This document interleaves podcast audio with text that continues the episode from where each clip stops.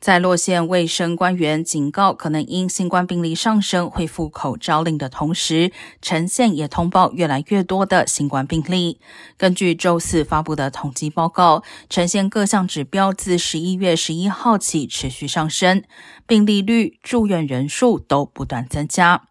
截至周三，陈县共有两百九十九人因新冠住院，并且有三十二人在 ICU 治疗，均较两周前增加两倍。